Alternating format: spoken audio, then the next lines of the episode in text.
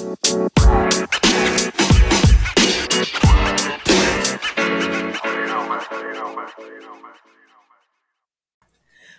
oli, gente bonita, ¿cómo están? Bienvenidos otro viernes más. Un gustazo, ya saben, de que me acompañen aquí en su café literario. Yo soy Leti Narciso y bueno, ya saben, segundo viernes de septiembre no puede ser, cada vez más cerca las fiestas patrias. Y bueno, ¿qué libro escogí hoy? Eh, para el día de hoy escogí El maravilloso mago de Oz. Yo creo que todo el mundo conocemos, aunque sea, hemos oído hablar de Dorothy, del hombre de hojalata o de algún otro personaje o visto alguna caricatura. Entonces yo creo que este es un libro que forma parte de toda la cultura literaria. Así que bueno, sin más preámbulos, ya saben que nos vamos juntos al libro. Capítulo 11 la maravillosa ciudad Esmeralda de Oz. Aún con los ojos protegidos por los lentes verdes, el brillo de la maravillosa ciudad al principio deslumbró a Dorothy y a sus amigos. Las calles estaban bordeadas de hermosas casas construidas con mármol verde y cubiertas con relucientes esmeraldas. Caminaban sobre un pavimento del mismo mármol verde y en las uniones de los bordes había hileras de esmeraldas que resplandecían con la luz del sol. Los vidrios de las ventanas eran verdes, hasta el cielo de la ciudad tenía un tinte verdoso y los rayos del sol eran de ese mismo color. Había mucha gente, hombres, mujeres y niños, en la calle y todos vestían ropas verdes y tenían la piel verdosa. Miraban a Dorothy y a su extraño grupo con los ojos de sorpresa, y los niños corrían a esconderse detrás de sus madres cuando veían a León, pero nadie les dirigió la palabra.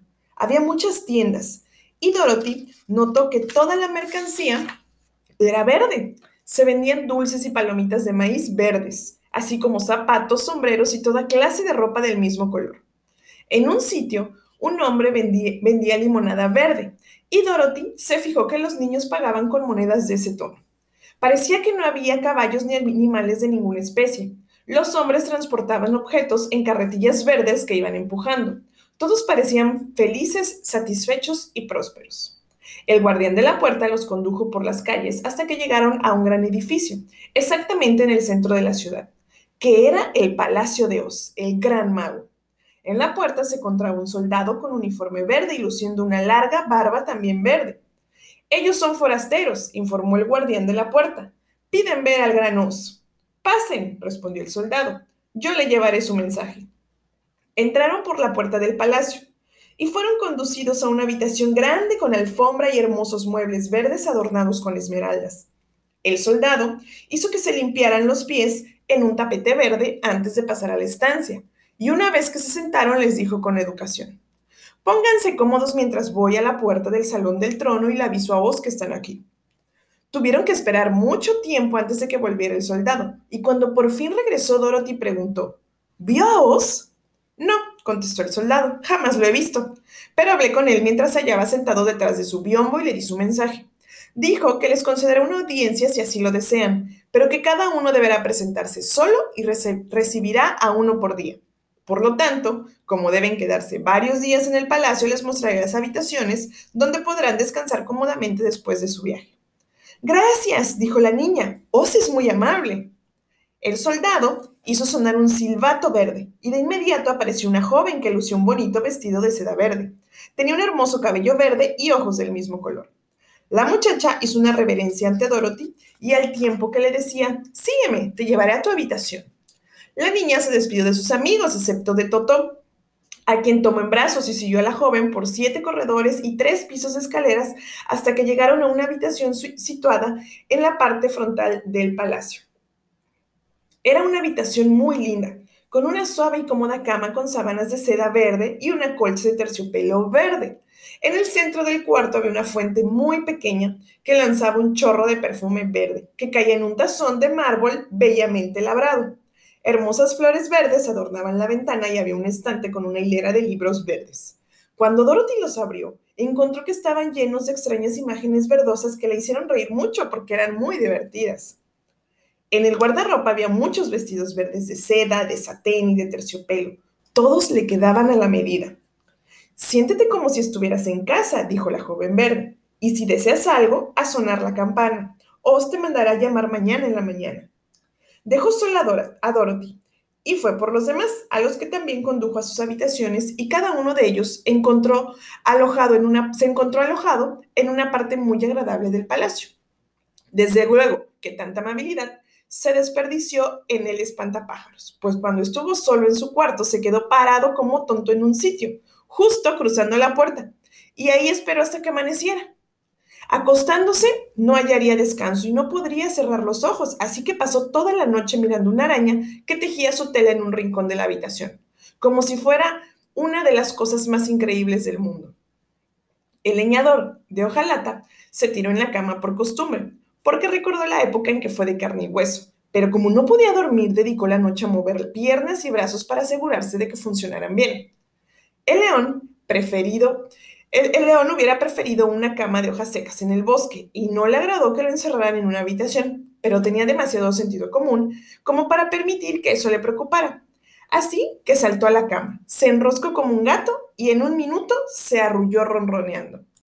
A la mañana siguiente, después del desayuno, la doncella verde fue a buscar a Dorothy y le eligió uno de los vestidos más bonitos, el que estaba confeccionado con satén brocado verde.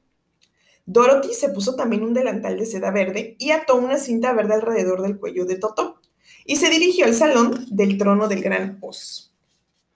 Primero llegaron a una gran sala, donde se encontraban muchas damas y caballeros de la corte, todos vestidos con suntuosos prendas. Estas personas no tenían más que hacer que hablar entre sí, pero todas las mañanas iban a esperar a las puertas del salón del trono, aunque nunca se les permitía ver a Oz. Cuando entró Dorothy la miraron con curiosidad y uno de ellos susurró, ¿En serio vas a mirar la cara de Oz el Terrible? Por supuesto, contestó la niña, si me recibe. Lo hará, dijo el soldado que había llevado su mensaje al mago, aunque no le gusta que la gente pida verlo. Desde luego, al principio se enfadó y me ordenó que te hiciera marchar por donde llegaste. Después me preguntó cómo eras, y cuando mencioné tus zapatos de plata, mostró mucho interés. Por último, le hablé de la marca que tienes en la frente y aceptó recibirte. En ese momento sonó una campana y la joven verde dijo a Dorothy, es la señal, debes entrar sola al salón del trono. Abre una puerta pequeña que Dorothy cruzó con audacia para, para encontrarse en un lugar maravilloso. Era una habitación grande, circular, con un alto techado abovedado, con las paredes y el piso cubiertos de grandes esmeraldas. En el centro del techo había una luz tan intensa como el sol que hacía brillar las gemas de manera espectacular. Pero lo que más llamó la atención de Dorothy fue el gran trono de mármol verde que se hallaba en el centro de la sala. Tenía forma de sillón y relucía con gemas como todo lo demás. En el sillón descansaba una enorme cabeza, sin cuerpo ni miembros que la sostuvieran. No tenía cabello, pero sí ojos, nariz y boca, y era mucho más grande que la cabeza del gigante más enorme. Dorothy la miraba con sorpresa y temor cuando los ojos se abrieron despacio para mirarla fijamente. La boca se movió y Dorothy escuchó una voz que decía, Yo soy el gran y terrible Oz. ¿Quién eres tú y por qué me buscas? La voz no era tan horrible como la niña imaginó que saldría de una cabeza tan grande. Así que cobró valor y respondió, Yo soy la pequeña y humilde Dorothy. He venido a pedirte ayuda. Los ojos la miraron atentamente un minuto completo. Después dijo la voz, ¿De dónde sacaste los zapatos de plata? De la bruja mala del este, cuando mi casa le cayó encima y la mató, respondió la niña. ¿Y la marca que tienes en la frente?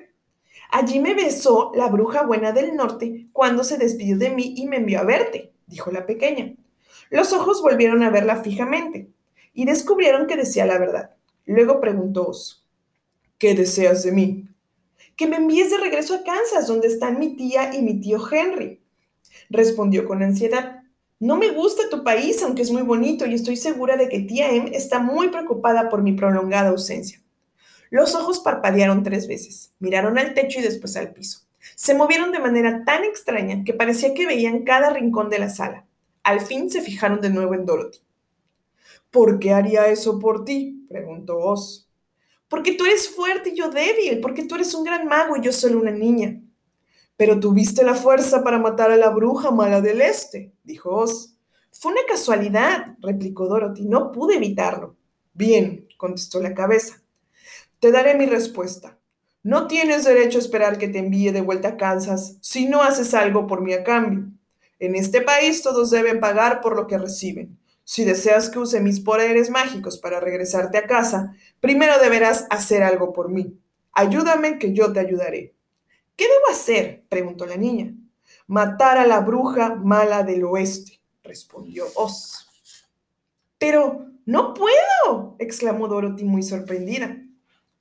Mataste a la bruja del este y traspuestos los zapatos de plata, de quien tiene un poder maravilloso. Ahora solo queda una bruja mala en esta tierra y cuando me digas que murió te mandaré de regreso a Kansas, pero no antes. La niña rompió a llorar. Estaba muy decepcionada, los ojos volvieron a parpadear y se clavaron en ella ansiosos como si el gran no supiera que Dorothy lo ayudaría si pudiera. Jamás maté a nada a propósito, sollozó la niña. Aunque quisiera, ¿cómo podría matar a la bruja mala? Si tú que eres el gran y terrible Oz no puedes matarla, ¿cómo esperas que yo lo haga?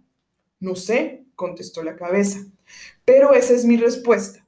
Y hasta que la bruja mala muera, volverás a ver a tus tíos. Recuerda que la bruja es malvada, terriblemente malvada y debe morir. Ahora vete y no pidas verme de nuevo hasta que hayas cumplido tu encomienda. Dorothy salió del salón del trono muy triste y regresó a donde el león, el espantapájaros y el leñador de hojalata la esperaban para saber cómo le había ido con Oz. No hay esperanza para mí, dijo muy triste. Os me mandará a casa hasta que mate a la bruja mala del oeste y jamás podría hacerlo. Sus amigos lo lamentaron, pero no podían hacer nada por ella. Así que Dorothy se fue a su habitación, se acostó en la cama y lloró hasta quedarse dormida. A la mañana siguiente, el soldado de la barba verde fue por el espantapájaros y le dijo, Ven conmigo, os te manda a llamar. El espantapájaros lo siguió hacia el salón del trono, donde vio una hermosa dama sentada en el sillón de esmeraldas. Lució un vestido de seda, de sedosa gasa verde y tenía una corona de gemas sobre sus verdes rizos. De su espalda nacían alas de un hermoso color y tan ligeras que se agitaban con el menor aliento del aire. Cuando el espantapájaros hizo una reverencia, con tanta gracia como lo permitió su relleno de paja, ante esta hermosa criatura, ella lo miró con dulzura y le dijo, Yo soy el gran y terrible Oz. ¿Quién eres tú y por qué me buscas? El espantapájaros, que esperaba encontrarse con la gran cabeza que Dorothy le había contado, se quedó muy asombrado. No obstante, respondió con valor. Soy un simple espantapájaros relleno de paja. Por lo tanto, no tengo cerebro y he venido a verte para rogarte que me des uno, para que sea tan hombre como los que habitan en tus dominios. ¿Por qué haría yo eso por ti? preguntó la dama. Porque eres sabia y poderosa y poderosa y nadie más que tú puede ayudarme, fue la respuesta del espantapájaros. Nunca concedo favores sin recibir algo a cambio, replicó Oz. Pero te prometo esto. Si matas a la bruja mala del oeste, te daré un gran cerebro y tan bueno que serás el hombre más sabio en toda la tierra de Oz. Creí que habías pedido a Dorothy que matara a la bruja, dijo con sorpresa el espantapájaros. Así es, no me importa quién la mate y hasta que muera, te concederé tu deseo. Ahora vete y no vuelvas a buscarme hasta que te ganes el cerebro que tanto ansías. El espantapájaros regresó muy triste con sus amigos y les contó lo que había dicho Oz. Dorothy se sorprendió al descubrir que el gran mago no era una cabeza como la que había visto ella, sino una dama encantadora. No importa, dijo el espantapájaros. Ella también necesita un corazón, como el leñador de hojalata. A la mañana siguiente, el soldado de la barba verde fue por el leñador de hojalata y le dijo, Os te manda a llamar, sígueme. El leñador lo siguió hasta el gran salón del trono. No sabía si vería a en Os a una dama encantadora o a una cabeza, pero deseaba que fuera la dama. Porque, se dijo, si es la cabeza, seguro que no me dará un corazón, ya que las cabezas no tienen corazón propio y por lo tanto no me tendrá compasión. Pero si es la dama encantadora, le rogaré con todas mis fuerzas que me dé un corazón, pues dicen que todas las damas son bondadosas. Pero cuando entró en el gran salón del trono, no vio ni la cabeza ni la dama, porque Os había tomado la forma de una terrible bestia. Era casi del tamaño de un elefante y parecía que el trono verde apenas podía resistir su peso. La bestia tenía la cabeza de un rinoceronte, aunque con cinco ojos. De su cuerpo salían cinco largos brazos y también tenía cinco largas y, delgadas patas. Un pelaje muy espeso cubría cada parte de él y no podía imaginarse un monstruo más terrible. Afortunadamente, el leñador de hojalata no tenía corazón en ese momento porque el terror lo habría acelerado. Claro que como era solo de hojalata no tenía miedo, pero sí estaba muy desilusionado. Yo soy el gran y terrible Oz, dijo la bestia, en un tono de voz que más bien se escuchó como un gran rugido. ¿Quién eres tú y por qué me buscas? Soy el leñador y estoy hecho de hojalata, por lo tanto no tengo corazón y no puedo amar. Te suplico que me des un corazón para que sea como el resto de los hombres. ¿Por qué haría yo eso por ti? preguntó la bestia. Porque yo te lo pido y solo tú puedes conceder mi deseo, contestó el leñador. Oz lanzó un ronco grujido al escuchar la respuesta y agregó con brusquedad. Si de veras deseas un corazón, tienes que ganártelo. ¿Cómo? quiso saber el leñador. Ayuda a Dorothy a matar a la bruja mala del oeste, respondió la bestia. Cuando haya muerto, ven a verme y entonces te daré el corazón más grande, más bondadoso y más lleno de amor de toda la tierra de Oz. Así, el leñador de hojalata se vio obligado a volver muy triste con sus amigos para contarles de la terrible bestia que había visto. A todos les maravilló las muchas formas que podía tomar el gran mago sobre sí mismo, y el león dijo, si cuando lo ves una bestia, rugiré con toda mi fuerza y lo asustaré tanto que me concederá mi deseo y si es una dama encantadora, fingiré que me lanzo sobre ella para obligarla a que cumpla mis órdenes. Si es una gran cabeza, estará a mi merced, porque lo haré rodar por todo el salón hasta que prometa que nos dará lo que deseamos. Así que alégrense, amigos míos, porque las cosas saldrán bien. A la mañana siguiente, el soldado de la barba verde condujo a León hasta el gran salón del trono y le hizo pasar para que viera a Oz. El león cruzó la puerta de inmediato, miró a su alrededor y para su gran sorpresa descubrió que frente al trono había una bola de fuego tan intensa y brillante que apenas podía mirarla. Lo primero que se imaginó fue que Oz se había incendiado accidentalmente y que estaba ardiendo. Pero cuando quiso acercarse el intenso calor, le chamuscó los bigotes y regresó temblando de miedo al sitio más cercano a la puerta. Entonces una voz tranquila salió de la bola de fuego y pronunció estas palabras.